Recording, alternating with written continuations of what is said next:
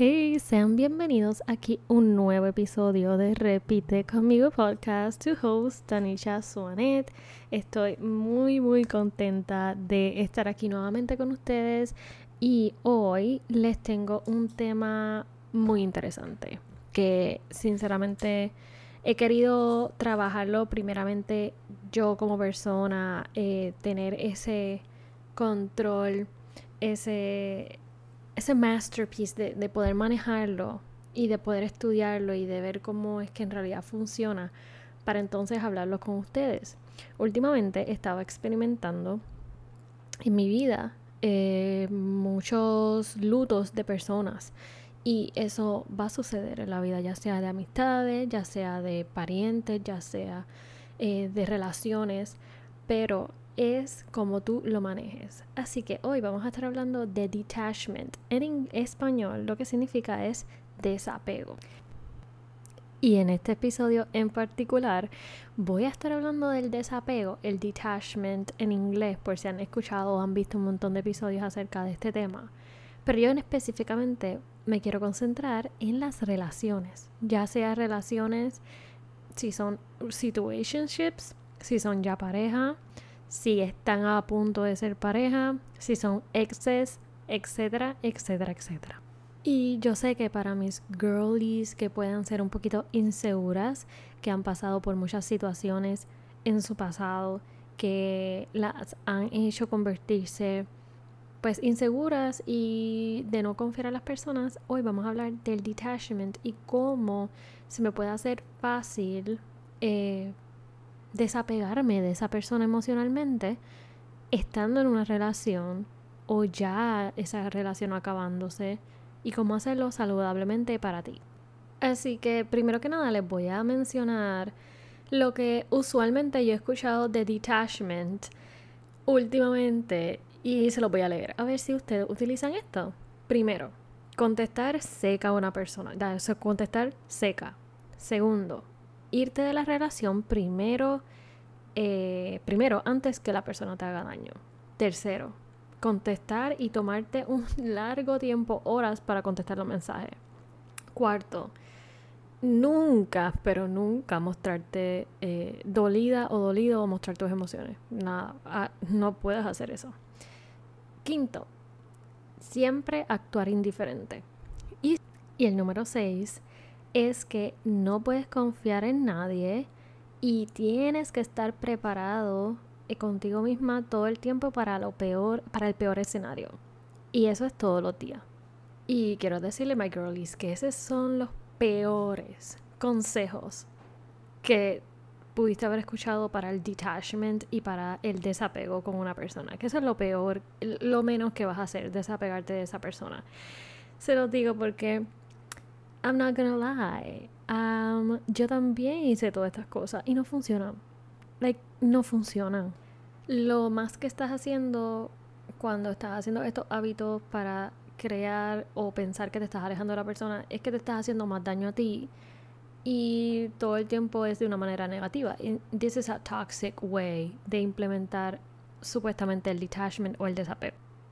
Y como yo me di cuenta de que mi desapego o mi estrategia de desapego estaba mal, era porque no me sentía bien, se me hacía más difícil eh, el entender que la persona ya no quería estar en mi vida, em, le, buscaba mucho pero a las cosas, eh, mucha ansiedad, cuando simplemente hay que entender el significado de lo que es desapego y detachment y es estar de acuerdo, estar bien con la pérdida.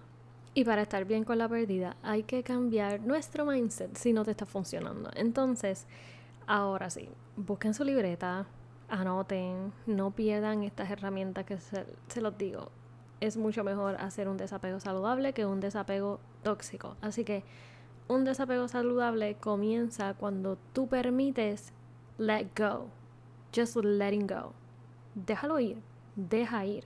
Pero ¿cómo vamos a llegar a esa energía de que, ¿cómo voy a dejar ir si me siento mal en el proceso, si no me siento bien? Entonces, vamos a irnos a los opuestos de lo que es letting go, y la energía que puedes estar cuando no permites let go, que es chase.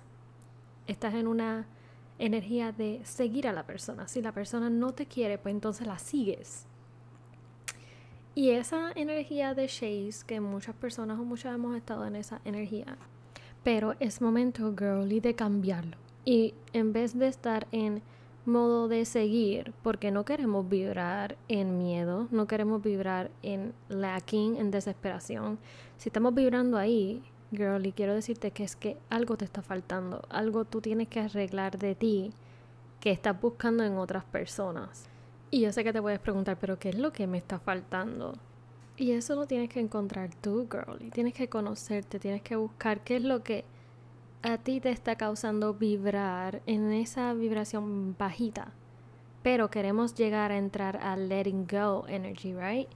Y para entrar ahí, lo que tú tienes que entender es que cada persona que entra a tu vida, tú no le tienes que pedir por estar en tu vida. Esa persona va a desear si quiere estar o no estar, primero que nada. Y segundo, el tiempo que te vaya a brindar, sea poquito, sea mucho para tu perspectiva, hay que simplemente agradecer por el tiempo que puedes estar con esa persona. Porque en realidad en esta vida no todo es para siempre. No ni hasta nosotros mismos somos para siempre en este mundo. Tenemos un día de nacimiento y un día de muerte, un día que nos vamos a morir y no vamos a estar en este mundo. Lo que nos rige es el tiempo. ¿Qué hacemos en nuestro tiempo? ¿Qué vamos a hacer? En este caso, en ese tiempo en el que en vez de sentir ansiedad porque estás vibrando en chasing vibration, entonces vamos a agradecer por la vida, vamos a enfocarnos en nuestras metas, vamos a enfocarnos en que todo perecerá y no todo es para siempre en este mundo. Y lo más que hay que agradecer y valorar es el tiempo que tenemos ahora y el presente. Cuando tú te enfocas en el presente, y le agradeces a la vida y a Dios por cada persona que pasa por tu vida, ya sea que estuvo un día o unas horas o estuvo, estuvo años, es agradecer cada momento que estuvo ahí. Y eso te puede ayudar a entender que, ok, nosotros no tenemos control de la vida de los demás, no somos dueños del amor ni el afecto ni la atención que las personas, en este caso amorosas, nos vayan a dar no tenemos control y simplemente no es tuyo tampoco. Y cuando aprendemos y entendemos eso y nos enfocamos en disfrutar las experiencias que la vida nos puede dar sin eh, preocuparnos por el resultado, sin preocuparnos, en este caso voy a poner un ejemplo, que salgas con una persona para un date, em, tú sabes que eres increíble, tú tienes que ir súper segura a ese date de que tú eres increíble, eh, que eres amorosa, que todo lo que tú conoces de ti, segura de ti. Pero a ti no te, debe preocupar si cuando tú vayas a ese date, no, él no, tú, no le gustes y simplemente se queden como amigos. Eso no te debe afectar, por más que él a ti te gustó. ¿Me entiendes? Eh, ahí es donde aplicamos el letting go, el letting go de que no significa que porque a él tú no le agradaste, disminuya tu valor, disminuya quién tú eres, elimine eh, el que signifique que nadie más te vaya a querer. Al contrario, solo maybe la pasaron bien en el date, pero se dieron cuenta que eran amigos y ya. Y cuando tú te das la oportunidad de just have fun with the experience that life gives you, especially God, is when you change y cambias a ser una persona y te enfocas más en agradecer en la presencia de los momentos, el presente. Y just knowing and being master of detachment, como que es el master del detachment y el desapego, es un verdadero, es el verdadero amor. El dejar ir, es como un refrán que dicen, si tú dejas, si tienes que dejar ir a esa persona que tanto amas, y si es tuya va a regresar. Because you need to let go.